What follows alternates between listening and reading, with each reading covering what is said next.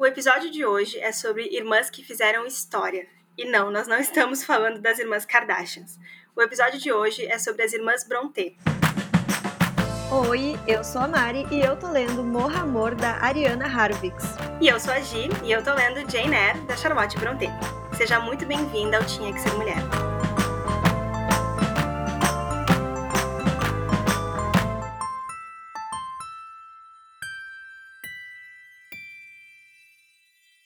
Três autoras mulheres da mesma família com reconhecimento internacional e em pleno século XIX. É, não é todo dia que a gente encontra histórias como a das irmãs Brontë. Nascidas em Harworth, uma cidade pequena na Inglaterra, elas cultivavam o hábito de escrever contos, poemas e peças de teatro desde crianças. E para a gente entender melhor as obras das irmãs Brontë, precisamos contextualizar um pouquinho né, como foi a vida delas. As irmãs foram educadas de uma forma reclusa, como era a realidade da maioria das mulheres na época, e com forte presença da religião. Afinal, elas eram filhas de um reverendo. Por isso, era uma educação moral muito rígida. Tiveram acesso também a uma educação erudita e aprenderam a falar várias línguas. E vale lembrar que as irmãs Brontë viveram na era vitoriana, que era marcada pelo puritanismo e, ao mesmo tempo, pela obsessão por morte e eventos macabros. Foi um período contraditório na história da Inglaterra. De um lado, havia o entusiasmo pelo progresso, os avanços científicos e tecnológicos e as expressões artísticas e de outro, o apogeu do conservadorismo e da repressão. Aliás, o livro Vitorianas Macabras da Dark Side reúne histórias de mulheres que marcaram esse período tão importante para a Inglaterra, inclusive com um pequeno conto da Charlotte Brontë. E como era muito comum para as mulheres da época, elas também trabalharam como governantas e professoras, algo que inclusive aparece em algumas obras. Mas logo cedo descobriram e se interessaram pela escrita. Inspiradas pelo ambiente meio gótico em que viviam, elas tinham inspiração para escrever poesias, contos e peças de teatro. E por terem uma educação erudita, as irmãs usavam a retórica revolucionária e anti-escravocrata que retiraram de diversos textos políticos do século XIX. Infelizmente, esses trabalhos não seriam bem aceitos se as pessoas soubessem que foram escritos por mulheres. Então, assim como a Mary Shelley e outras tantas mulheres, as irmãs Emily, Charlotte e Anne publicaram sob o pseudônimo de Irmãos Bell. A Charlotte chegou a dizer, aspas, suspeitávamos que a nossa maneira de escrever e o nosso pensamento não eram aqueles que se podem considerar femininos. O primeiro livro de poesias das irmãs foi publicado em 1846 com o nome Poemas por Currer, Ellis e Acton Bell. O livro vendeu apenas duas cópias. E depois desse fracasso, as irmãs começaram então a se aventurar no romance. E no ano seguinte já foram lançados os clássicos O Morro dos Ventos Uivantes, por Emily Brontë, Jane Eyre, da Charlotte Brontë e Agnes Grey, escrito por Anne Brontë. Sim, gente, todos no mesmo ano.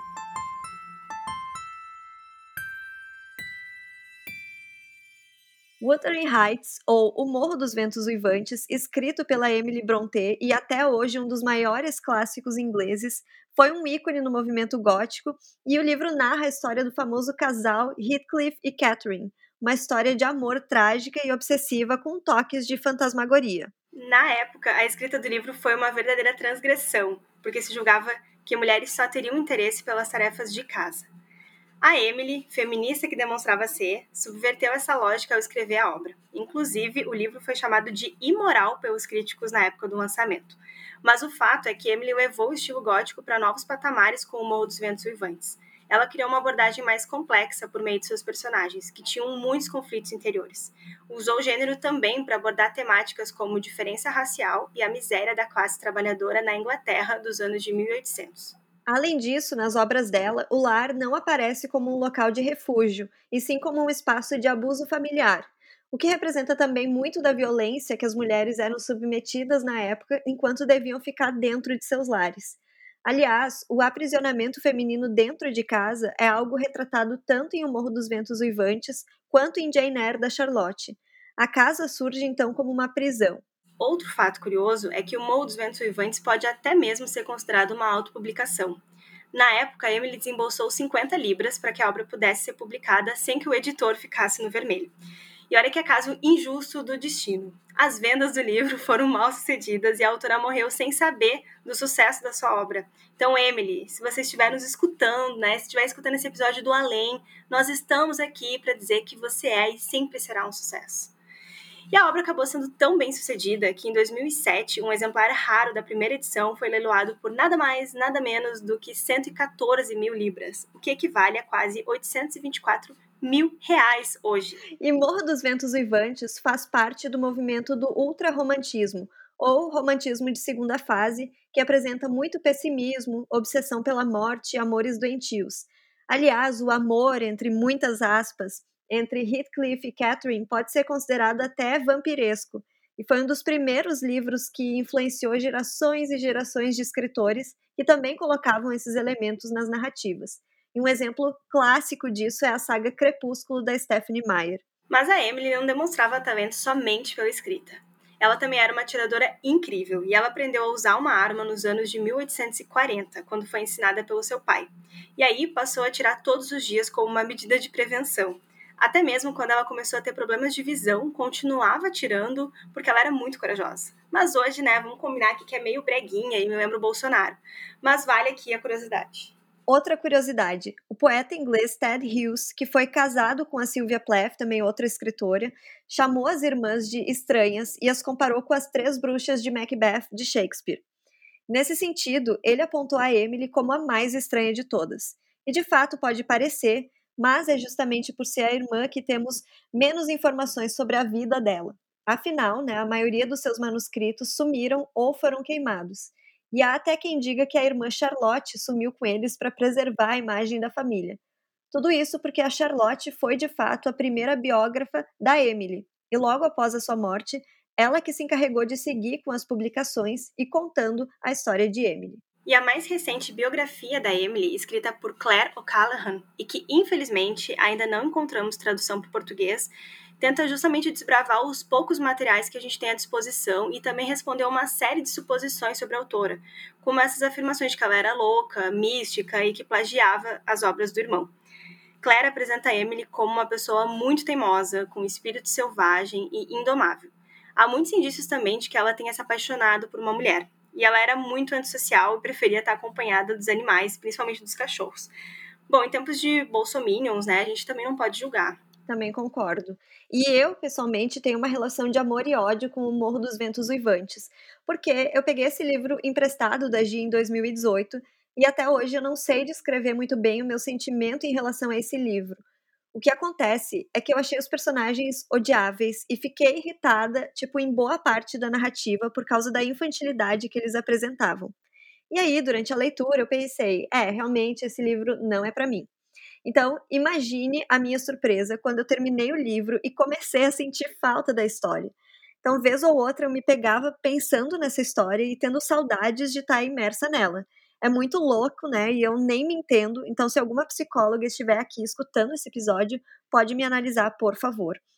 O fato é que hoje eu considero que eu gosto do livro, principalmente porque eu sei da importância que ele tem e porque eu realmente gosto da literatura gótica inglesa. Eu acho que as obras desse gênero têm um tom sombrio e envolvente que me faz ter a sensação de entrar tipo em uma névoa. Eu não sei explicar direito, só sei sentir. E eu ainda quero fazer uma releitura de O Morro dos Ventos Uivantes para refletir mais sobre a minha relação com a obra. Guria, eu posso te emprestar de novo, assim, porque eu nem lembrava que essa edição que tu tinha lido era minha.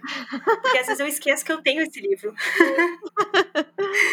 porque justamente eu ganhei ele há uns 10 anos e eu acho que foi realmente por causa do, do Crepúsculo, porque ele foi citado no filme no livro, e aí eu acho que surgiu esse interesse pela obra na época, e eu não gostei do livro. Eu não tentei reler, então acho que já faz aí uns 10 anos mesmo que eu tentei ler o livro, e eu achei ele bizarro, assim, eu não consegui entender, não achei envolvente, achei muito estranho, não fluiu. Uh, eu até hoje, quando eu leio sobre um enredo dele, eu não consigo nem entender do que, que se trata o livro, sabe? Eu acho ele tão confuso para mim, ele é todo confuso.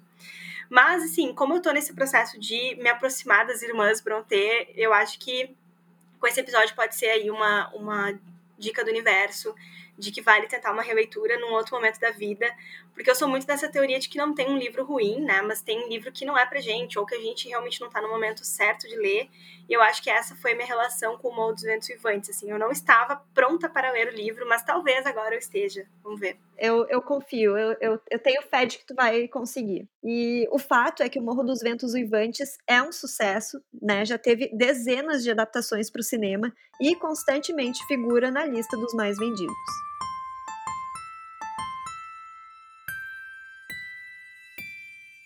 Jane Eyre, a obra mais conhecida de Charlotte Brontë, é um verdadeiro tesouro da literatura. Essa obra é um romance de formação em que acompanhamos a vida de Jane Eyre desde os seus 10 anos de idade até a maturidade. Órfã e ainda criança, ela vive de favores na casa da tia, onde sofre violências físicas e psicológicas. Depois, passa por um orfanato e, anos mais tarde, se torna educadora particular de uma menina, vivendo dentro da mansão de Thornfield Hall, onde boa parte da história se desenvolve a mansão guarda um, um mistério e tem um clima às vezes aterrorizante. Ao longo de todo o enredo, a Charlotte nos presenteia com uma protagonista muito bem construída. Jenner é uma mulher que não aceita submissão, que quer ser livre, independente financeiramente. Ela também não tem medo de expor as suas opiniões, mesmo que isso desagrade algumas pessoas. E também é por causa da fortaleza da personagem que Jane Eyre conquistou os corações de leitores e críticos. Quando os romances de formação começaram a ser escritos, os personagens eram sempre masculinos porque se acreditava que mulheres não tinham profundidade. E Jane Eyre provou que isso não era verdade. E assim se consagrou como uma obra radical, assumindo que mulheres têm uma complexidade tão grande quanto os homens. E aí, uma curiosidade: o livro também ganhou o subtítulo Uma Autobiografia, justamente porque Jane Eyre é muito inspirado na vida da própria autora. Eu já mencionei isso várias vezes, mas Jane Eyre é o meu livro preferido da vida até agora. E como eu já comentei, eu amo esse estilo gótico, mas o que mais me fascina no livro é a força da protagonista. Desde pequena, a Jane se mostra uma mulher de personalidade forte que se mantém muito firme em suas opiniões, e isso fica claro ao longo de todo o enredo. Ela não tem medo de decepcionar os outros falando o que realmente pensa, não deixa que ninguém atrapalhe a sua jornada de busca pela independência financeira e também é muito leal às coisas que ela acredita, então, para mim, é uma protagonista muito inspiradora. E quando eu postei uma resenha de Jane Eyre na página 100, arroba página.100, algumas pessoas vieram me perguntar por que eu tinha gostado tanto do livro, já que eu, particularmente, não gosto de histórias de amor. E o fato é que, para mim, enquanto uma leitora feminista do século XXI, Jane Eyre não é um romance romântico. Para mim, a paixão entre os protagonistas fica muito, muito, muito em segundo plano é mais um livro que eu enxergo como feminista, muito avançado para os parâmetros da época e que tem como foco única e exclusivamente a protagonista e a sua relação consigo mesma.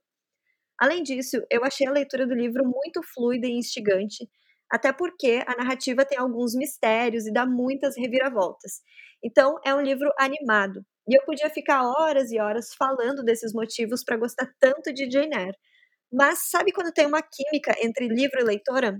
Foi exatamente isso que aconteceu quando eu li, foi Amor à Primeira Vista. Mari, respira! Calma, guria. Porque, sério, eu jamais te imaginei com tamanho amor por um livro e por uma história, além de Harry Potter, sabe? E aí eu imagino que as ouvintes também, assim, porque se tem uma, uma certeza na vida, é que tu ama Harry Potter, sabe? Ah, é verdade. Ninguém tem dúvidas. Não, ninguém pode duvidar. E aí, tipo, do nada, tu tem um livro preferido, que é um livro que eu julgava equivocadamente, confesso, pela capa, né? Como tipo um livro chatinho e tal. E que também achava que falava basicamente sobre amor. E, e agora, assim, eu fico realmente impactada, tanto que comecei a ler por causa disso, mas já falo sobre isso. Mas é incrível porque a gente está constantemente se provocando a ler essas obras diferentes, a conhecer essas novas autoras e desbravar todo esse universo literário. E aí também entra a importância dessas indicações de livros, porque eu acho que eu jamais teria começado, eu teria cogitado ler a Jane Eyre se tu não tivesse falado tanto dele. Então, eu também quero saber, Mariana, como é que tu descobriu, como, da onde que tu decidiu ler esse livro? Ai, guria, eu não sei. Eu, te juro que eu não sei. teve uma fase aí que eu tava com vontade de ler ele, talvez acho que por ter lido já O Morro dos Ventos Uivantes, né? Que foi o que eu li primeiro. E aí eu não sei, eu acho que na verdade eu vi uma resenha dele na internet. Uh, lembrei, foi uma resenha da uh, Isabela Lubrano, do Ler Antes de Morrer, e ela falou muito bem do livro, e eu já estava um tempinho querendo ler ele, e aí a resenha dela super me convenceu, eu comprei e amei o livro.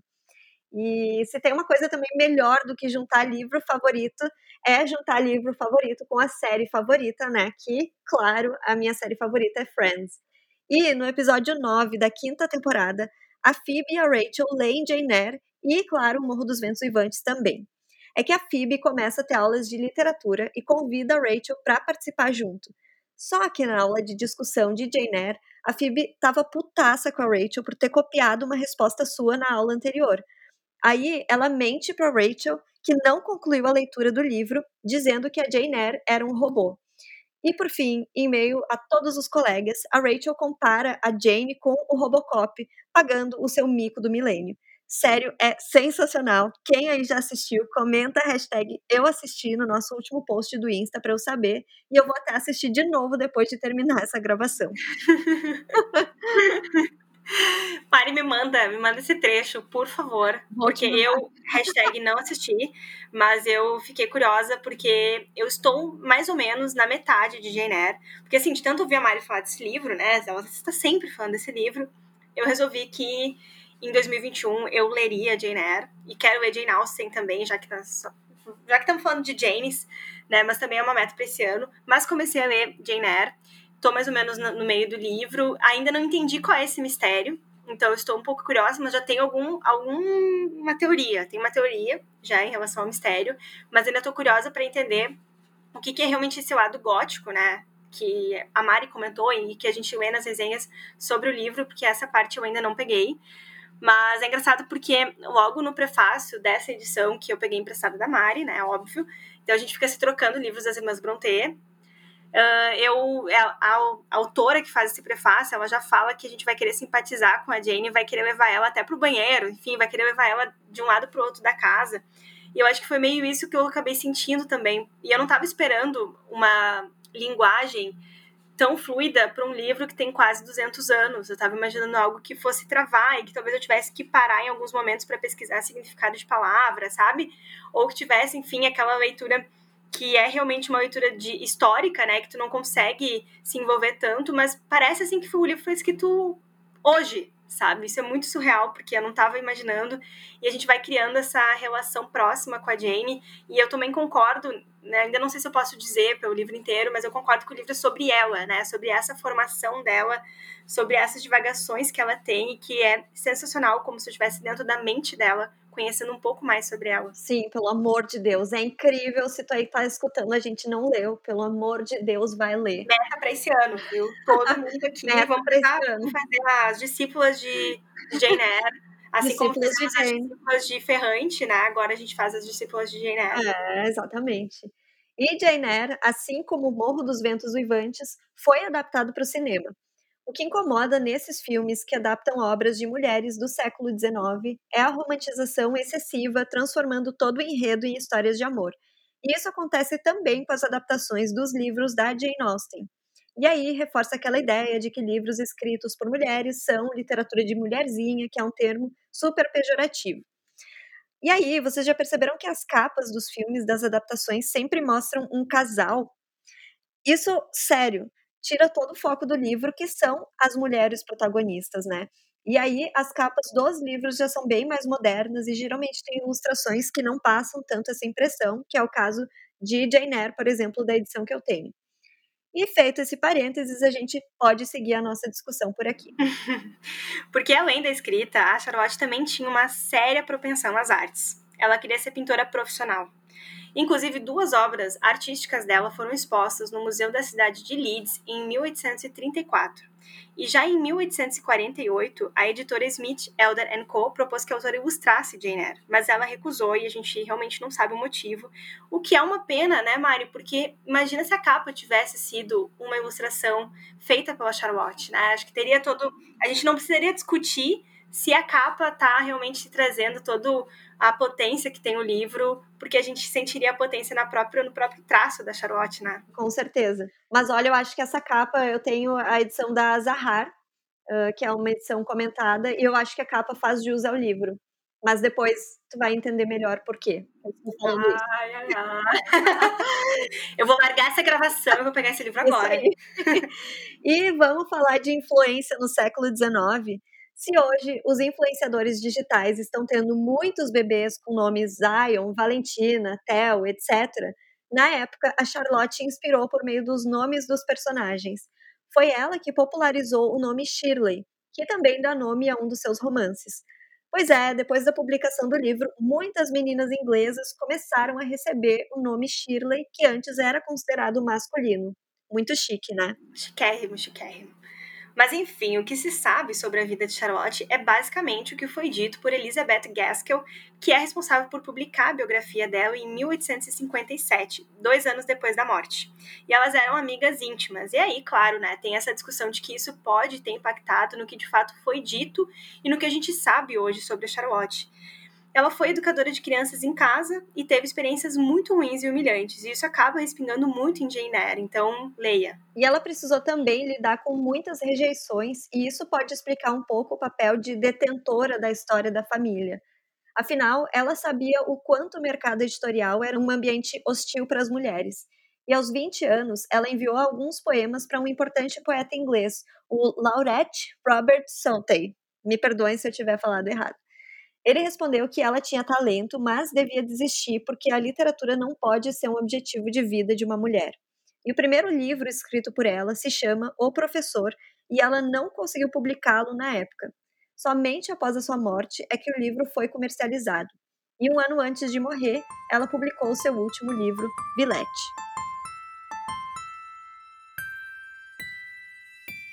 Por último, mas não menos importante, Anne Brontë. Na biografia de Charlotte, Anne foi descrita como a mais frágil e religiosa das irmãs.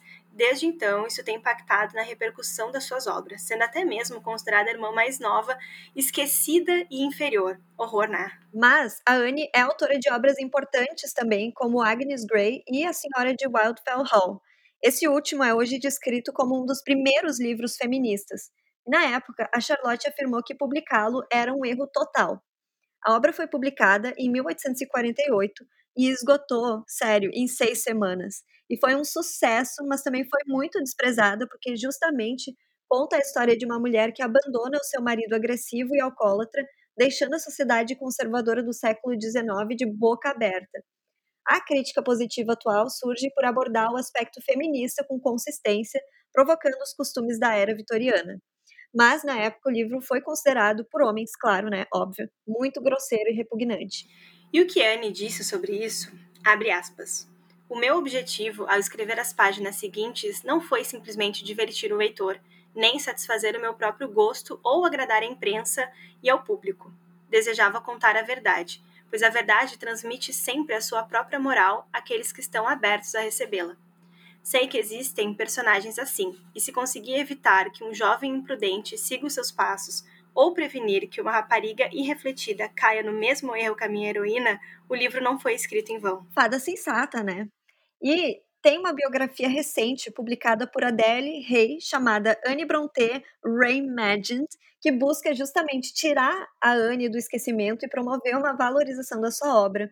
E, infelizmente, também não encontramos tradução para o português. Em 1848, no ano seguinte ao ano que foi marcado pelos importantes lançamentos literários das irmãs, morre o irmão Branwell. Ele era considerado um dos mais talentosos da família, também escrevia e era pintor. A morte foi em decorrência do uso excessivo de álcool e láudano, uma droga muito conhecida no século XVI, desenvolvida pelo alquimista Paracelso e que continha uma mistura de vinho branco, açafrão, cravo, canela e ópio. Eita! E a partir dessa morte surge uma sucessão de tragédias. A Emily, por exemplo, foi descalça ao enterro como uma forma de homenagear o irmão e acabou pegando tuberculose. E ela morreu três meses depois, com apenas 30 anos. A Anne acabou também pegando a doença e morreu logo depois, com 29 anos. E em 1855, a Charlotte morreu durante uma gestação, provavelmente de tifo ou tuberculose. Inclusive, elas tiveram mais irmãs, a Maria e a Elizabeth, mas duas delas morreram mais cedo ainda quando estavam no internato, né? Passagem que também é referenciada em Jane Eyre. A Charlotte foi a irmã que viveu mais tempo e foi a única a se casar. mas também teve um destino marcado aí pela tragédia, porque ela morreu ao dar à luz o seu único bebê, que também faleceu. E toda a história da morte das irmãs Brontë revela a tragédia da família. Mas a gente também precisa pontuar que naquela época a medicina e a saúde pública eram muito precárias. Então, as pessoas facilmente morriam por doenças que hoje não representam perigo devido aos avanços dos tratamentos médicos. E o pai das irmãs acabou vendo todos os membros da família adoecerem e morrerem antes dele. E ele morreu então em 1861, com 84 anos. Isso foi seis anos depois da morte da Charlotte, que foi a última filha viva. E é curioso que, com uma história tão atípica, a gente saiba tão pouco sobre as irmãs, né? E também que a história da família tenha sido pouco retratada no cinema. Nós encontramos apenas três adaptações e todas, de certa forma, difíceis de encontrar. O filme americano Devotion, de 1946, conta a história das irmãs.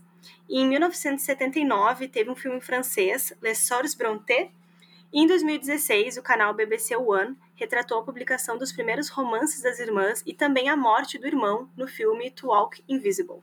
Um dos principais retratos das irmãs é a pintura chamada Pilar, feita em torno de 1834 pelo irmão delas.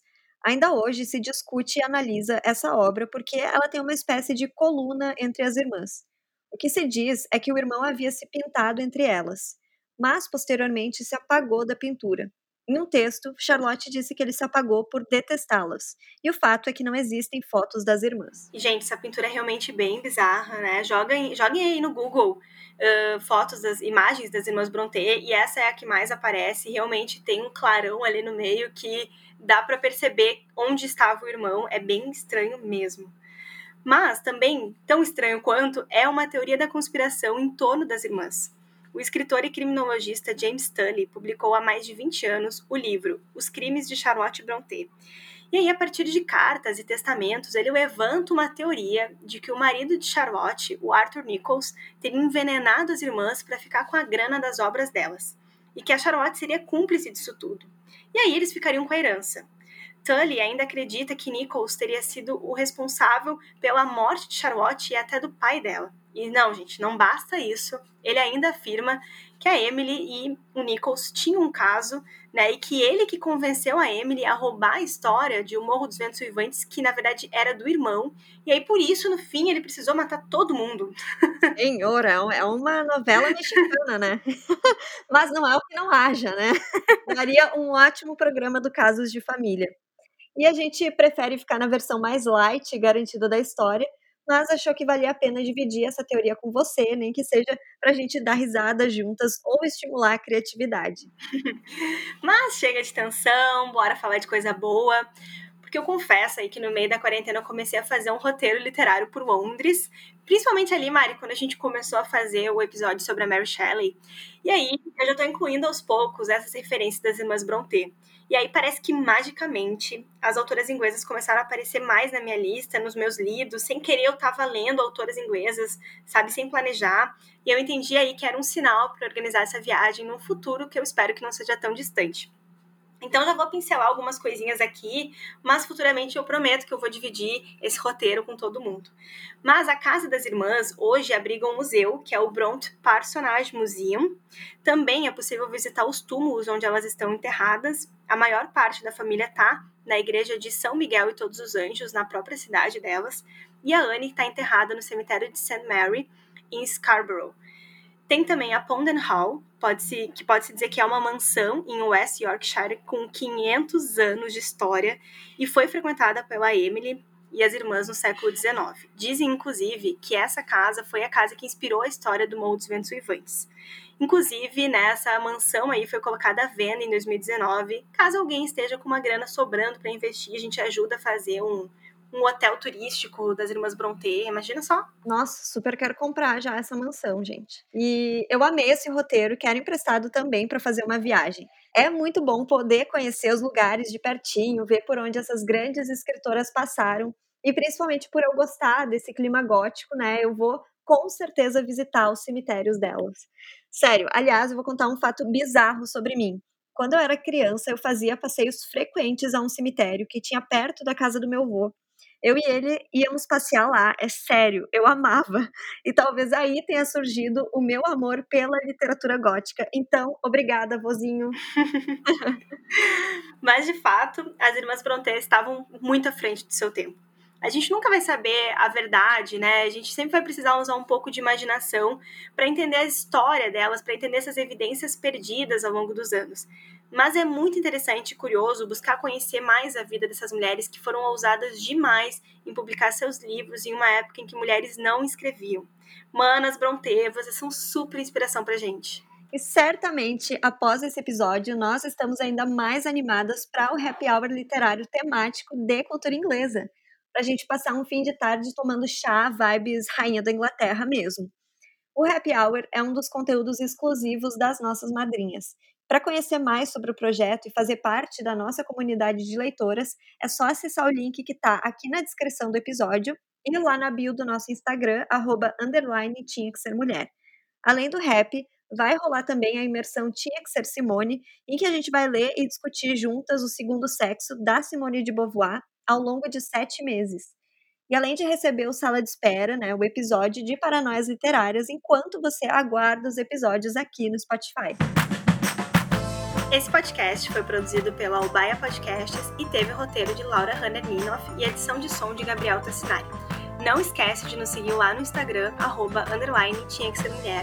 E um agradecimento especial às nossas queridas madrinhas, Ana Guimarães, Carolina Sá Mendes, Carolina Marco, Elisa Ponciano, Gislaine Rodrigues, Ingrid César Aires, Jéssica Scherer e Josi Formenton.